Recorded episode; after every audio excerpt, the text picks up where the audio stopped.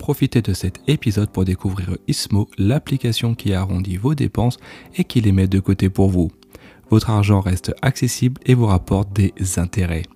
J'utilise personnellement l'application depuis longtemps et j'en suis très satisfait. Téléchargez dès à présent l'application grâce au lien qui se trouve dans les notes de l'épisode et recevez 5 euros lors de votre inscription.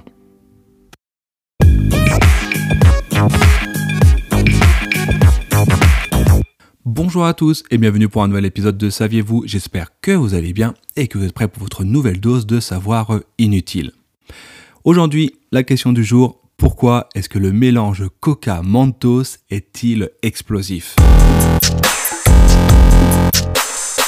Avant de se pencher sur cette question hautement philosophique, je vous rappelle que euh, l'objectif du podcast est que deux fois par semaine, on aborde ensemble un sujet, une question totalement insolite, et qu'au final, eh ben, on se rend compte qu'il y a une raison, une explication euh, bien euh, plausible derrière tout ça. N'hésitez pas, si ce n'est pas encore fait, bah, à vous abonner et également à partager le podcast sur les réseaux sociaux également avec vos proches. Maintenant que euh, euh, j'ai fait mon introduction d'usage, et eh ben on va directement aller à euh, la solution. Et la raison que ce phénomène se produit tient du fait que la surface du mentos est poreux. En fait, ces aspérités, les aspérités du mentos permettent à l'acide carbonique qui est contenu dans le soda, et en fait cet acide carbonique profite de ces irrégalités structurelles pour se dissoudre et ainsi se transformer en gaz.